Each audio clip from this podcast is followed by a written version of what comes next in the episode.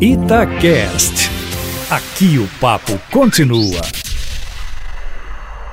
Continua a celeuma em torno de uma suposta ameaça de Bolsonaro sobre o Congresso que estaria num suposto vídeo que teria sido enviado para alguns amigos dele. Na verdade, só quem viu o vídeo, eu vi o vídeo, é que sabe que não tem nenhuma ameaça ao Congresso, não se fala em Congresso, fala-se em apoio ao presidente, por isso que ele mandou para os amigos, estavam convocando uma manifestação para dar apoio a ele, de seus eleitores. Isso é bom para a democracia, que o eleitor não fique uh, só ligado à urna e apareça lá de quatro em quatro anos ou de dois em dois anos. Né? É muito bom que o eleitor acompanhe, fiscalize, cobre né? e apoie o seu eleito, né? seja ele presidente da República, seja prefeito, governador, deputado, senador, vereador. Né?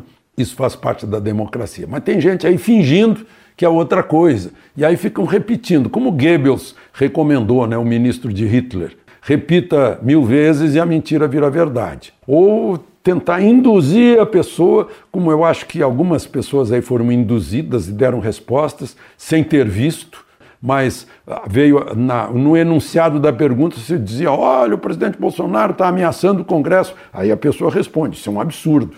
Só que não viu. Essa indução foi ensinada pelo Vladimir Lenin na Revolução Soviética. Enfim, as pessoas aprendem a fazer isso.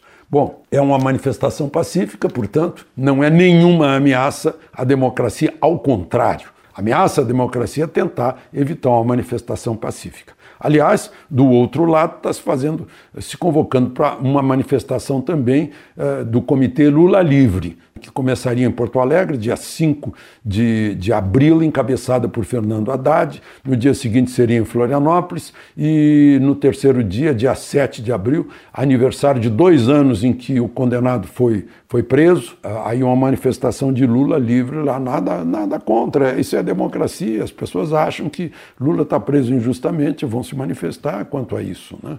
Ah, essa pluralidade de ideias, essa diversidade, fala-se tanto em diversidade diversidade, mas não quer se aplicar a diversidade em ideias. Querem a ideia única, aquela da polícia do pensamento, até do tal de, de politicamente correto, né? e de outras ideias malucas que é, tentam impor na gente, mas enfim, faz parte da, da discussão, da dialética, né? de, de a gente discutir.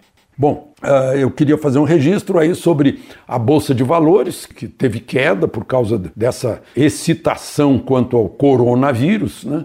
E como disse Warren Buffett, e aí eu lembro as pessoas, a Bolsa de Valores, as oscilações da Bolsa fazem uma transferência de recursos do apressado para o paciente. Aquele que está lá pacientemente esperando o tempo passar acaba ganhando com isso. Na hora que a Bolsa cai, o paciente compra e o impaciente vende vende por preço baixo e sai perdendo. E o paciente compra para investir fica esperando que a ação volte a subir. Ações do Brasil têm um grande futuro, porque se a gente passar para o dólar, vai ver que ainda o índice ainda tem muito para crescer. A mesma coisa com o dólar pega os dois lados. Está cheio de gente feliz da vida porque recebe em dólar. E gente que está triste porque vai pagar em dólar, vai viajar em dólar. Aliás, a partir do próximo domingo, as compras que você fizer no exterior com cartão, o câmbio será feito no mesmo dia. É o valor do dia e não o valor é, em que a administradora do cartão for fechar a conta. De Brasília, Alexandre Garcia.